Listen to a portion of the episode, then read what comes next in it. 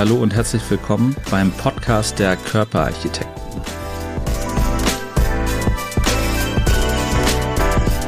Körperarchitekten, was ist das eigentlich? Körperarchitekt. Wir sind plastische Chirurgen, Praxis Hanse Ästhetik am Neuen Wald 72 in Hamburg.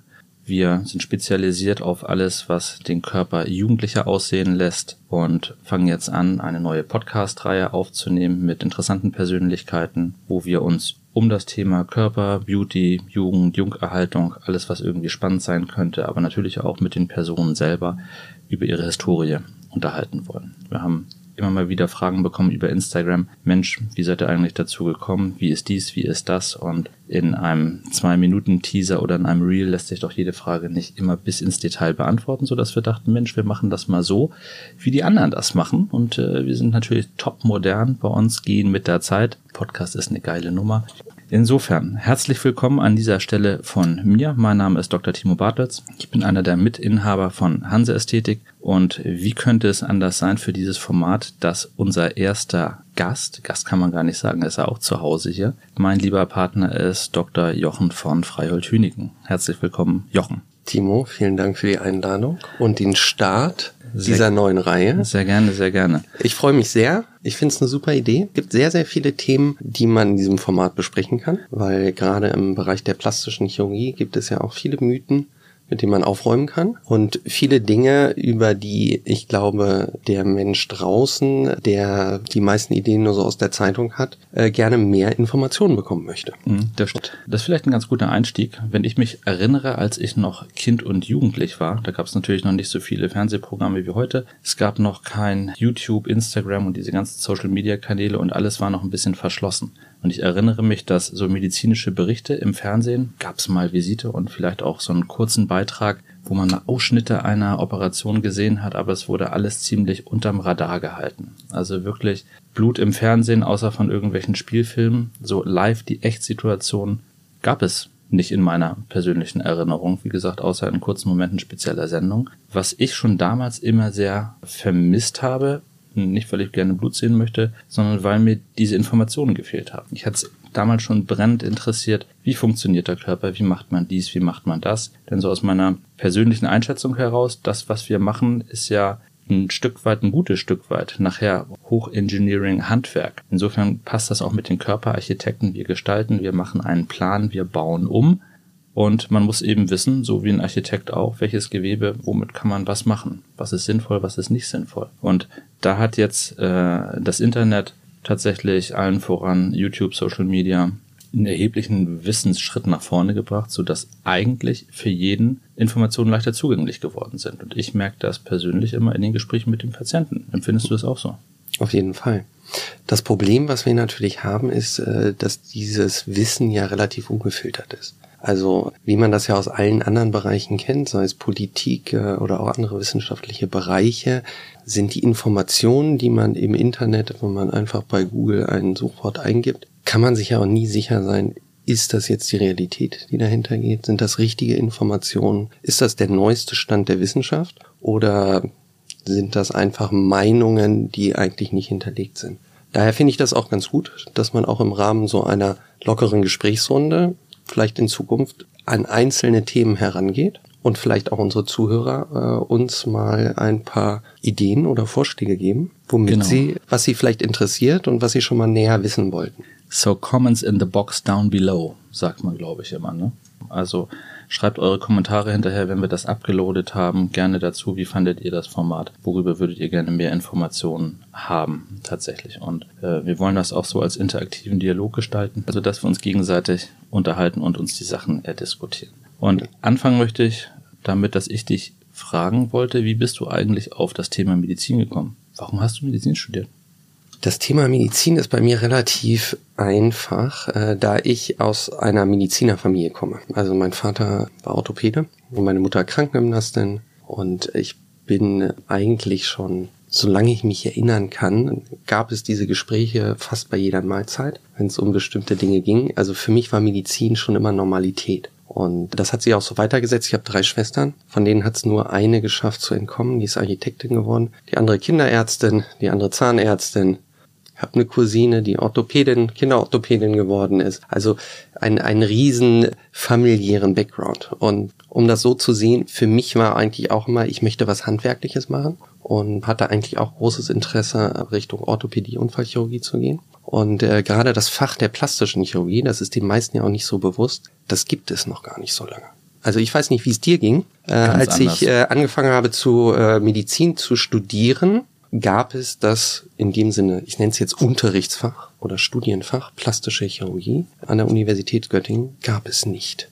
Da gab es auch gar keine Abteilung für plastische Chirurgie und dementsprechend ist das auch gar nicht so weit gelehrt worden. Man konnte das dann natürlich als Wahlfach an einer anderen Klinik belegen, aber wir sind in einem sehr, sehr jungen Fach tätig, was natürlich eine alte Tradition hat, aber als klassischen Facharzt für plastische und ästhetische Chirurgie den gibt's noch nicht so lange, oder? Wie siehst du das? Mhm, stimmt, äh, absolut richtig. Es war ja auch so, dass meine ersten Chefs, die sind nicht als plastische Chirurgen geboren worden, sondern die haben eine Ausbildung gemacht zum Allgemeinchirurgen, Unfallchirurgen, haben Gefäßmedizin gemacht und es gab eine Übergangsfrist seinerzeit. Also wenn man so und so viele Operationen in diesem Bereich durchgeführt hat, dann konnte man nachher den Facharzt für plastische Chirurgie beantragen, bevor es eigentlich eine richtige Weiterbildungsordnung dafür gab. Und insofern war es so, dass wir, glaube ich, in unserem Fach ganz viel übernommen haben, was eine gute Quersumme ist aus verschiedenen Fächern. Also der ganze Bereich Brustchirurgie, auch der ästhetische Bereich war früher ja allgemeinchirurgisch besetzt, eine feste allgemeinchirurgische Hand. Und dann hat man sich bei den Allgemeinchirurgen aber halt eben doch mehr auf andere Dinge fokussiert. Und dann gab es eben ein paar Allgemeinchirurgen, die haben sich darauf spezialisiert und so ist das Ganze dann nachher gewachsen. Und wir haben einen guten Querschnitt aus verschiedenen Disziplinen. Das war auch das persönlich, was mich nachher in das Fach gebracht hatte, dass es eben sehr vielfältig ist. Also ja. man hat nicht nur wie bei den Herzchirurgen jedes Mal Sternum, Brustbein aufsägen, Klappe, Bypass, Klappe, Bypass, Herztransplantation, sondern wir haben einen Tag, weiß ich, eine handchirurgische Operation, dann macht man rekonstruktiven Eingriff, man hat tumorchirurgische Operationen. Äh, also es ist wirklich sehr, sehr breit. Ästhetik ist eben ein Teil unserer vier Säulen, den wir mit versorgen.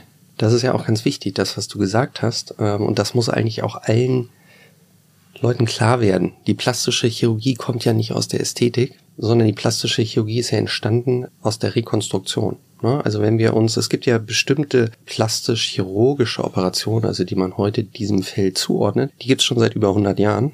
Da gab es den Ausdruck noch gar nicht, aber lassen sich jetzt dem zuordnen, weil da OP, also Chirurgen OP-Techniken entwickelt haben, um bestimmte Dinge zu rekonstruieren. Ne? Sei es zum Stimmt. Beispiel Nase, ne? wenn man so an Oberarmlappen an die Nasenspitze angenäht. Genau. Kann man genau. sich heute gar nicht mehr. Habe ich vorstellen. letztens erst gesehen. Ich weiß nicht, hast du die äh, die Serie The Nick gesehen? Nee, tatsächlich. Finde ich eigentlich ganz, äh, ganz spannend. Da geht es halt auch um Anfang des 20. Jahrhunderts, spielt in New York. Hm. Äh, so ein bisschen extrovertierter äh, Chirurg und äh, der macht das auch. Syphilis, Nase verloren ja. und äh, macht so diesen klassischen Oberarmlappen. Dann genau, richtig indische Methode war ja. das seinerzeit. Ne? Da wurde der Oberarm an den Kopf festgebunden mit einem fixierenden Gipsverband, sodass man den ein paar Wochen nicht bewegen kann. Man hat ein kleines Stückchen Haut gelöst, was noch von Gefäßen versorgt wurde und hat das an die Nasenspitze festgenäht. Und nach einigen Wochen wachsen dann kleine Gefäße aus der Tiefe der Nasenspitze zusammen mit den Gefäßen von diesem kleinen Stückchen Oberarm, so dass man dann dieses kleine Fitzelchen Gewebe vom Oberarm abschneiden kann. Dann ist der Arm wieder frei und das Loch gedeckt. Also die Idee dahinter ist mega genial und man muss sich vorstellen, dass das ja 300 Jahre alt ist. Also man hatte seinerzeit schon wirklich sehr clevere Leute. Das einzige Problem seinerzeit war natürlich Hygiene keine Idee von Sepsis und Antisepsis, Sterilität, Keime, wie das alles funktioniert. Insofern war die Infektrate natürlich katastrophal, aber die Idee dahinter, die es schon gab, fand ich atemberaubend.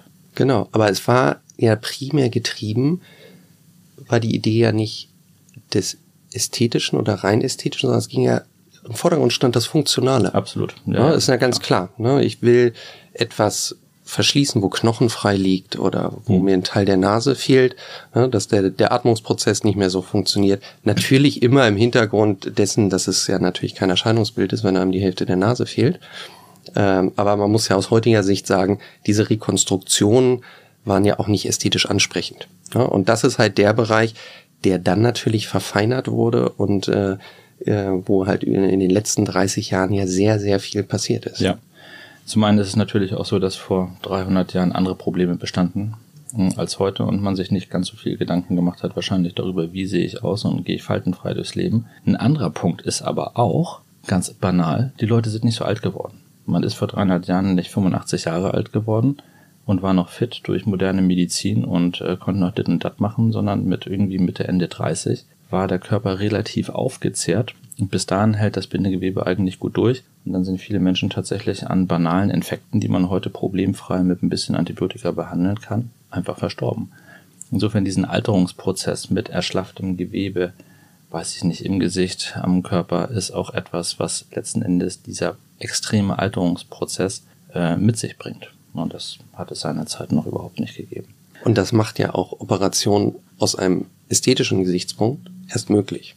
Ja, ist ja, ist ja ganz klar, die Grundlage für jede OP ist ja, dass man die sicher durchführen kann, ohne Komplikation. Gerade wenn die Indikation, also die Entscheidung zur OP aus einem nicht funktionalen Gesichtspunkt, sondern aus einem rein ästhetischen entsteht, ist die Sicherheit einer OP absolut im Vordergrund. Mhm, absolut richtig, das stimmt.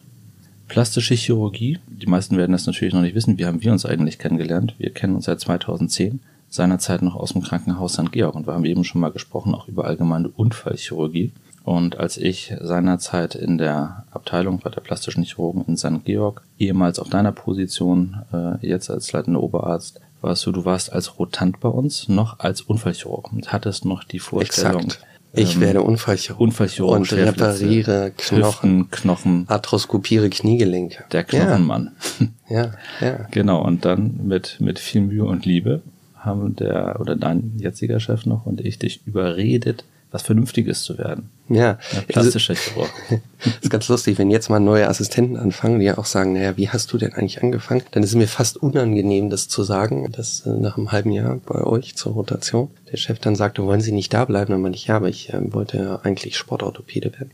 Und dann, nein, dann werden Sie jetzt äh, plastischer Chirurg. Und äh, meine Antwort damals war nicht Juhu, sondern das muss ich mir überlegen. Kann, hätte ich eine Woche Zeit, mich zu entscheiden?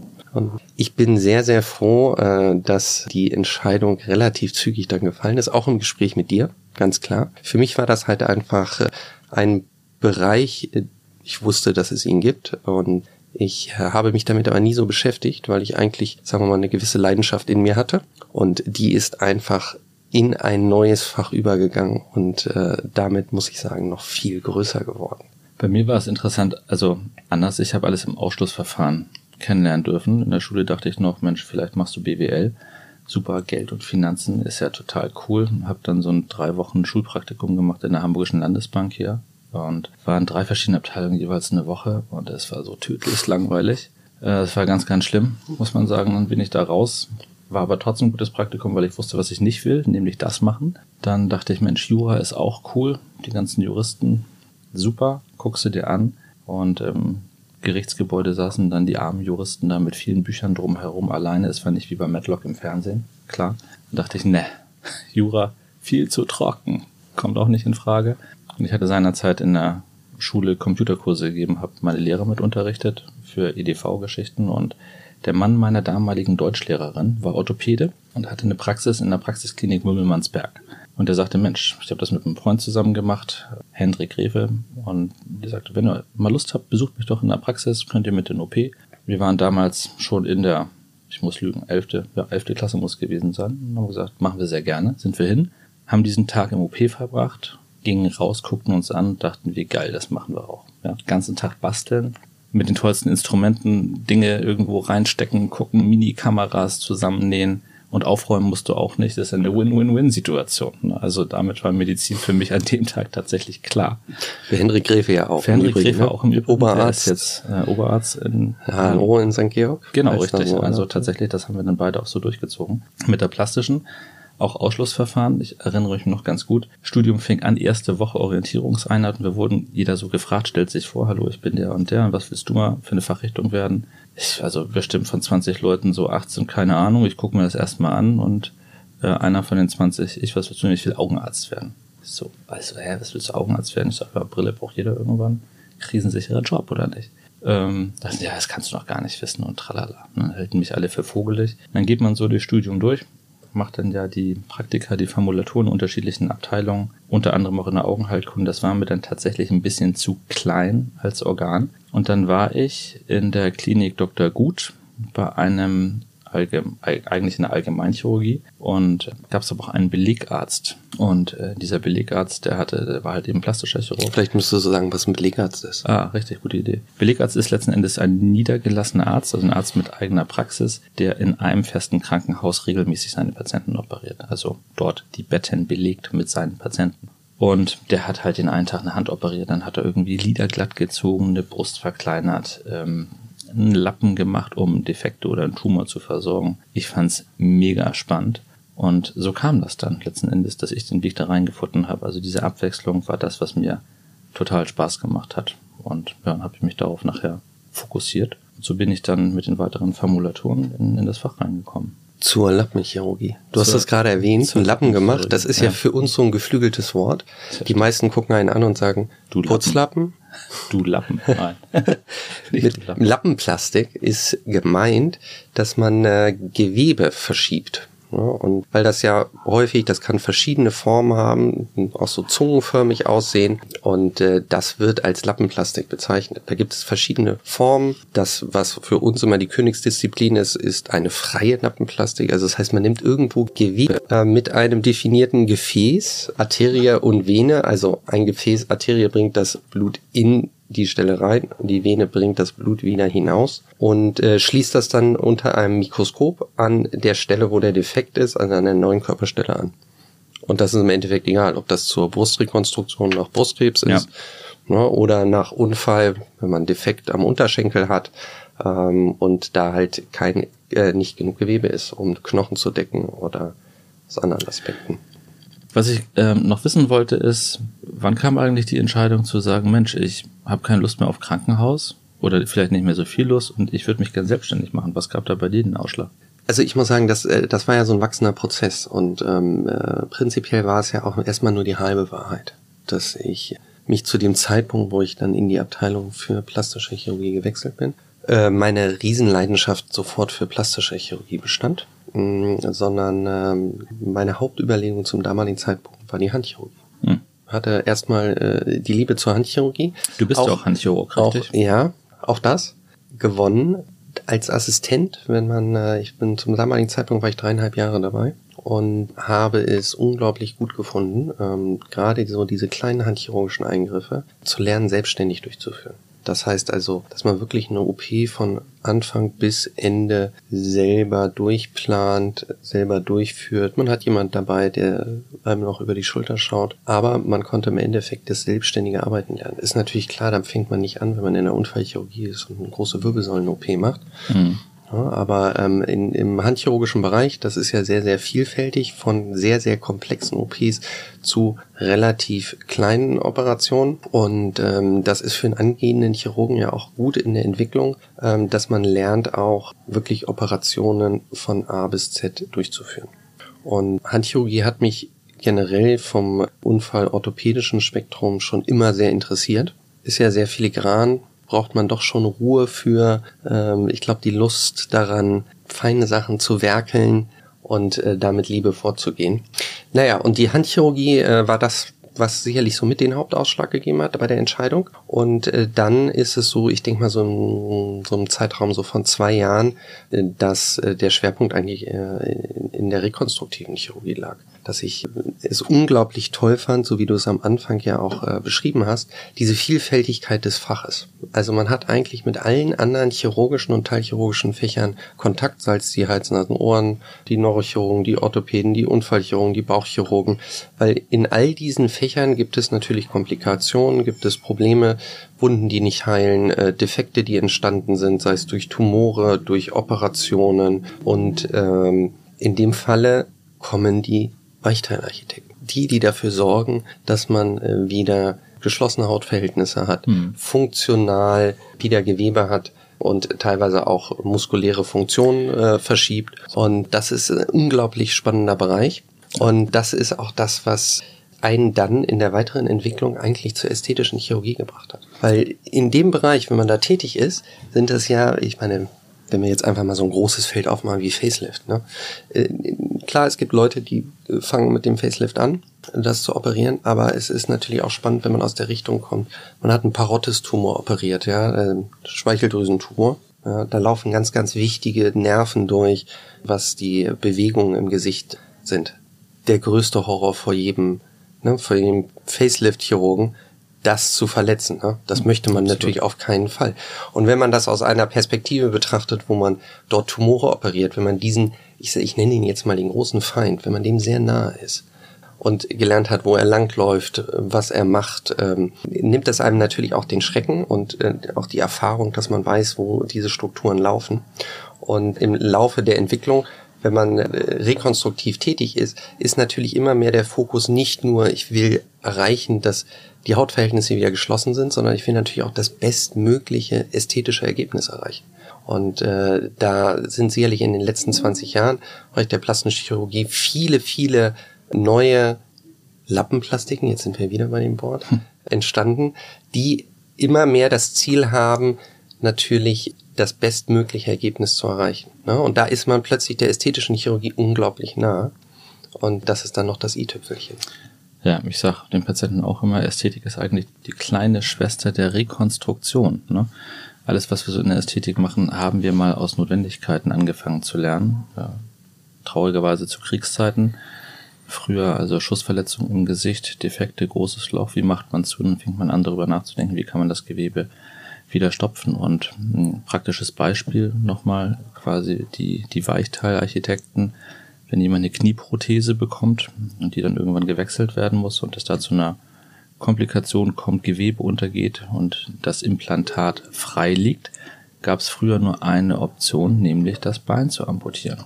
Und mittlerweile gibt es eben die Möglichkeit, durch geeigneten Einsatz plastischer Chirurgie wieder Gewebe am gesunden Bereich über den kranken Bereich zu legen, das Loch zu stopfen im wahrsten Sinne und dann kann das Bein erhalten bleiben. Also das ist wirklich ein, eine segenspendende Technik, die wir an der Hand haben und in der wir ausgebildet sind, muss man schon sagen.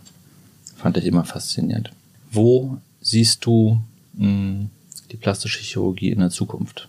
Glaubst du, der Stellenwert geht hoch, insbesondere im Verhältnis jetzt zu anderen Ländern? Wenn wir mal über einen großen Teich gucken, nach Amerika, da ist das ein kleines bisschen salonfähiger, finde ich immer noch. Ich habe viele Kollegen da drüben, mit denen ich sehr eng vernetzt bin und die Patienten gehen einfach viel freier damit um. Die gehen zu ihrem Psychologen, die gehen zu ihrem plastischen Chirurgen, die gehen zu ihrem weiß ich nicht, Physiotherapeuten und sind stolz darauf und sagen, Mensch, heute Abend, today I have an appointment at Dr. Bartels and he will get rid of my wrinkles and I will look amazing. Das würde ja keiner sagen. Leider. Oder wenige Patienten, die sagen, oh, ich trinke Vital und mache ganz viel Yoga, aber ich war nicht bei Dr. Bartels. Wie schade eigentlich. Ne? Also das fehlt hier tatsächlich so ein bisschen aus meiner Perspektive der lockere Umgang damit. Einfach dazu zu stehen und zu sagen, hey, ich werde immer älter, ich fühle mich aber noch fit und ich will nicht so alt aussehen, wie ich mich fit fühle. Warum kann man das nicht sagen? Glaubst du, das ändert sich hier? Auf jeden Fall. Das sind aber Dinge, die sich nicht von heute auf morgen ändern. Das ist ja, das sind ja Einstellungen, mit denen man groß wird. Ne? Wir sind ja auch geprägt durch unsere Eltern, unsere Großeltern und äh, der Gesellschaft an sich. Und ich glaube, gerade auch in Deutschland ähm, ist dieses Thema, die, die Leute sind dort einfach vorsichtiger. Ne? Das ist, äh, sehen wir ja auch äh, tagtäglich.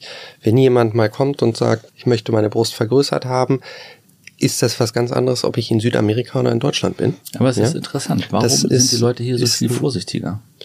Ich glaube, es liegt einfach in der Mentalität der man, ich meine, das geht ja auch mit der Kleidung los. Ne? Italiener kleiden sich andere als, anders als Deutsche. Und ähm, man, man ist, glaube ich, doch etwas konservativ denkender, glaube ich, von der Struktur her. Und äh, für einen ist äh, das immer noch so drin, eine Veränderung am Körper, das ist nicht notwendig. Du meinst, wir sollen alle in Würde altern? Ja, das ist vielleicht äh, die Betrachtung der meisten, aber das, was, das ist, glaube ich, ein Generationswechsel. Und der Fokus ist ja immer mehr, dass man auch äh, sich selber auch mehr betrachtet mhm. und auch sehr ans, auf seine eigenen Bedürfnisse mehr eingeht. Und äh, das ist gut so. Ja, ich glaube, das war lange Jahre, äh, ich will jetzt nicht sagen Kriegsgeneration, wo es einfach ums Überleben ging, ja, aber das ist halt etwas, dass man wirklich sich auch die Zeit für sich selber nimmt. Das große Wort Work-Life-Balance, aber es spielt natürlich auch in der körperlichen Wahrnehmung zu, äh, zu sich selber zu sagen, ich möchte an mir auch etwas verändern, was mir vielleicht gar nicht so gut gefällt, ja, mit dem ich schon seit langem hadere und mache das einfach. Ja, das, das, das gönne ich mir. Da gehe ich zu Profis und ähm, lass das machen. Lass das machen. Ich finde tatsächlich diesen, diesen Ausspruch in Würde altern wirklich problematisch. Denn äh, in Würde altern, also dass jeder darf sowieso primär erstmal für sich selber entscheiden, wie möchte er leben, was findet er okay, was findet er nicht okay.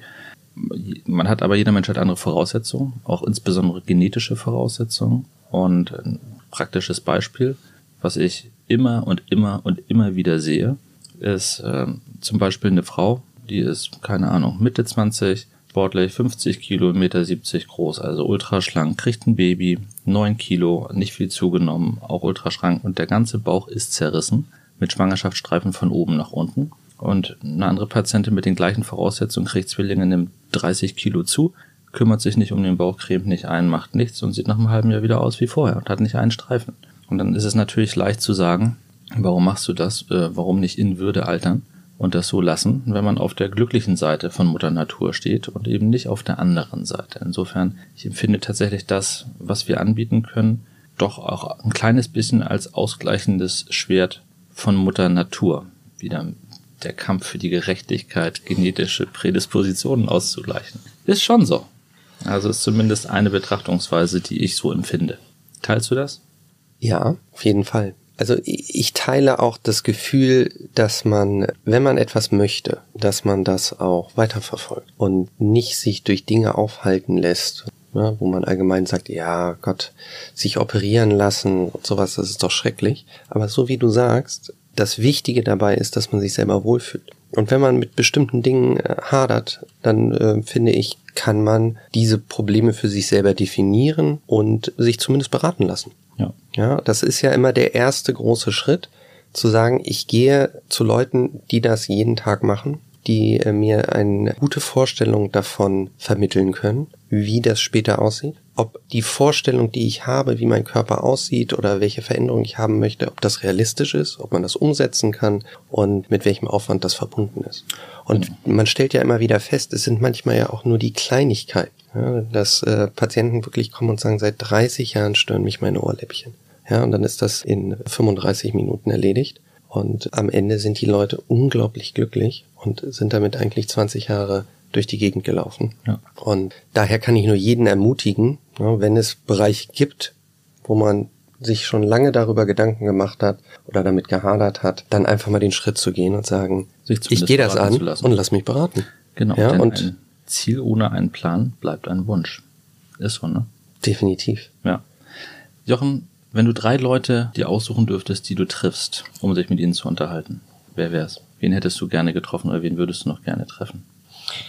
Das hört sich jetzt vielleicht komisch an, aber darüber habe ich mir noch nie Gedanken gemacht. Ich bin da ein relativer Realist. Deswegen frage ich ja. Ähm, und äh, mache mir über sowas eigentlich nicht Gedanken. Nee, ich hm, jetzt kann man sich natürlich,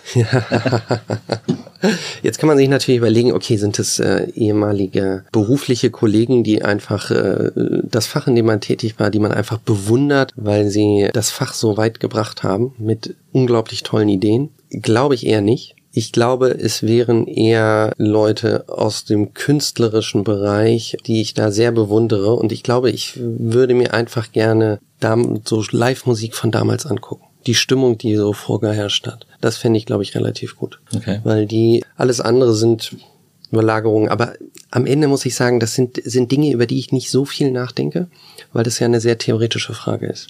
Das ja, das sind ja so theoretische Wunschvorstellungen. Und ich bin eher jemand, der sagt, man geht die Dinge an, die jetzt vorherrschen. Ja, und versuche eigentlich nicht in der Vergangenheit zu schwelgen und mir da die Inspiration zu holen, sondern äh, zu sagen, man versucht aus der Vergangenheit so viel wie möglich zu lernen und mitzunehmen, hm. aber versucht die Zukunft zu verändern. Gibt es was auf deiner Bucketlist? Das hört sich so, äh, falls ich nochmal unterbrechen muss. Hm. Ich weiß nicht, wie es dir ging. Ich habe früher schon in der Grundschule diese Bücher gehasst. Welche? Was ist dein Lieblingsessen, deine Lieblingsband? Du meinst das Freundebuch? Genau. Das hat man dann ungefähr 15 Mal gekriegt. Dann müsstest ja, du es eigentlich ähm, drauf haben. Es war, nee, seitdem hat sich auch wenig geändert eigentlich. Ehrlich? Es sind immer noch die Spaghetti. Ein Colt für alle Fälle? Tatsächlich, ich hätte wirklich Spaß dran, äh, mal Barack Obama zu treffen. Aus welchem Grund? Hätte ich jetzt im nächsten Satz beantwortet. Nicht, weil ich ihn für den größten Politiker aller Zeiten halte, aber er ist ein unheimlich guter Redner und kann gut Leute für sich gewinnen. Ich finde, er hat eine totale Bühnenpräsenz. Das hat nicht jeder und würde mich wirklich interessieren, den mal in so einer Live-Situation zu erleben und mit ihm mal ein bisschen zu quatschen. Fände ich schon, also er ist menschlich, finde ich, sympathisch. Ja, aber Politik. das ist ja, äh, wie, wie er wirkt, ne? wie er mhm, dargestellt genau, wird. Also ich glaube auch, er ist ein super Redner, kann, mhm. kann super also äh, Leute motivieren. Aus der Perspektive halt, ne? Und äh, du würdest ihn dann eher äh, dazu interviewen, wie er das gelernt hat oder ob das, äh, ob er das schon immer mitgebracht hat oder ob er ja. ein spezielles Training äh, genossen hat, weil ja. er wird ja sicherlich, ich, ich sag jetzt mal als absoluter Berufspolitiker, trainiert haben. 100 Prozent. Ne? Also Klar, er wird ja, wird ja definitiv ein Training durchlaufen haben, ja. um das so zu machen. Ne? Klar, es gibt sicherlich welche, die das äh, so Geborene in die Wiege, Redner sind, so wie wir, logisch. Hm. Äh, hm. Und andere nicht so sehr. Aber ich finde, es läuft für den ersten Podcast eigentlich ganz gut. Ich weiß natürlich nicht, wie die Hörer das sehen. Vielleicht kriegen wir auch einen Doppeldaumen runter. Das werden wir dann in den Comments down below sehen. Schauen wir mal. Aber insgesamt, das ist ein witziges Format. Macht mir Spaß. Also wir werden unbedingt am Ball bleiben und versuchen ganz regelmäßig ähm, solche Podcasts rauszuhauen. Halbe Stunde, 45 Minuten, dann interessante Themen aufarbeiten. Mal en Detail, wirklich in die Tiefe gehend aus dem Bereich der plastischen Chirurgie, mal so ein bisschen Querschweifen und Randbereiche mit einsammeln, so dass man ein holistisches Konzept entwickeln kann, was eigentlich Körper, Schönheit, Anti-Aging betrifft. Definitiv. Und es gibt ja unglaublich viele spannende Themen müssen ja noch nicht mal einzelne Operationen oder einzelne Körperregionen sein. Auch so Themen wie Narbenbehandlung. Ja, ultra wichtig. Ähm, ist, ist etwas, was Leute ja täglich beschäftigt. Mhm. Ja, es ganz, ganz viele gibt, die sich damit auseinandersetzen. Ja. Und da gibt es, glaube ich, auch sehr, sehr viele skurrile Dinge, die ähm, im Internet kursieren. Und, Manche, die ähm, funktionieren und andere, die nicht funktionieren. Und unglaublich viele Leute wollen damit auch Geld verdienen. Ne? Das sieht man ja schon an der Menge an Produkten, die auf dem Markt mhm. sind. Das ist in diesem Fach also was ich problematisch empfinde, ist, dass das Fach natürlich einen potenziellen Aufreger darstellt für die Presse. Man sieht nie die richtig guten Sachen, die laufen meistens unter dem Radar, sondern man sieht nur das übertriebene Facelift, was schlecht geworden ist, oder die ultra dicken Lippen. Und dann werden alle über einen Kamm geschoren, ja, die Schönheitschirurgen, die plastischen Chirurgen. Und so ist es ja einfach nicht, sondern ich denke schon, dass wie überall natürlich gibt es sicherlich problematische Kollegen, deren beruflichen Ethos ich persönlich und bei dir weiß ich auch, den nicht teilen. Aber das ganz weite Gros von denen, die sich im ästhetischen Sektor betätigen, finde ich, sind seriöse Kolleginnen und Kollegen. Und äh, zu denen kann man dann auch gehen und da kriegt man eine fundierte Beratung, Auskunft. Die sagen, ja, das macht Sinn, das macht eben nicht Sinn erklären das und dann muss man das entscheiden als Patient. Ja, und äh, dass allen auch klar ist, die Qualität in der Behandlung oder auch in der Ausbildung, die steigt ja auch. Wir haben ja jetzt sicherlich so eine Generation, die langsam in Rente geht, so wie du das damals auch sagtest von, von deinen äh, ehemaligen Chefs. Ne? Die sind eigentlich gar nicht groß geworden als plastische Chirurgen, ne? haben natürlich in, in den diesen Randgebieten oder in den Gebieten ähm, Erfahrung gesammelt, die über mhm. Jahrzehnte so angehäuft wurde, aber dass dieses Fach sich als eigenständiges Fach in einem Curriculum ähm, versteht, das äh, gibt es noch gar nicht so lange. Ne? Und es gibt ja immer noch Kollegen, die sehr gut sind ne, in ihrem Bereich, aber das äh, von, nicht von der Pike auf in dem Sinne gelernt haben. Nicht und so jetzt gibt es immer mehr Häuser, und da sind wir ja wieder auch, wie wird sich die plastische Chirurgie entwickeln? Sie wird immer mehr Präsenz im, im täglichen Alltag haben, weil auch immer mehr Kliniken, zumindest kleine Abteilungen der plastischen Chirurgie etablieren, um eben ihren großen anderen chirurgischen Fächern die Unterstützung geben, die die brauchen, mhm. um die Problemfälle zu lösen, um denen zur Seite zu stehen und da tätig zu werden. Und das setzt natürlich dann auch voraus, dass in den Bereichen auch mehr Kollegen ausgebildet werden. Ja, super. Wir haben noch tausend Themen zu besprechen. Die sparen wir uns auf für die tausend nächsten Podcasts natürlich. Wie geht's jetzt für dich weiter ins Wochenende? Was geplant? Ja, wir sind ja in der Weihnachtszeit. Ich habe mich sehr gefreut, dass du diesen ersten Termin organisiert hast. Bisschen damit kollidiert, die halbe Familie kehrt nach Hause zurück. Meine Schwester aus England ist da. Ja, super. Und daher werden wir uns jetzt gleich, werden nach Hause fahren, meine beiden Söhne und meine Frau einsammeln und dann geht's in die Heimat. Super. Dann fahrt vorsichtig, genießt den Glühwein vielleicht. Weihnachtsmarkt ist ja da unten angesagt, nehme ich an. Auf jeden Fall. Sehr schön. Jochen, vielen Dank für deine Zeit am Freitagnachmittag. Wir sehen uns Montag. Bei der sehr, Arbeit. sehr gerne. Ich freue mich drauf. Tschüss. Und äh, ich freue mich schon darauf, dass wir diese Serie fortsetzen. Jawohl. Ja. Also, wie gesagt, wir freuen uns immer über ein paar Themen von euch, über Dinge, die euch sehr interessieren und dann werden wir die gerne aufgreifen. Genau. Das war dann auch das Wort zum Freitagabend. Liebe Hörer, wir hoffen, euch hat diese Premiere genauso gut gefallen wie uns. Schreibt uns eure Wünsche und dann gehen wir darauf ein. Ciao.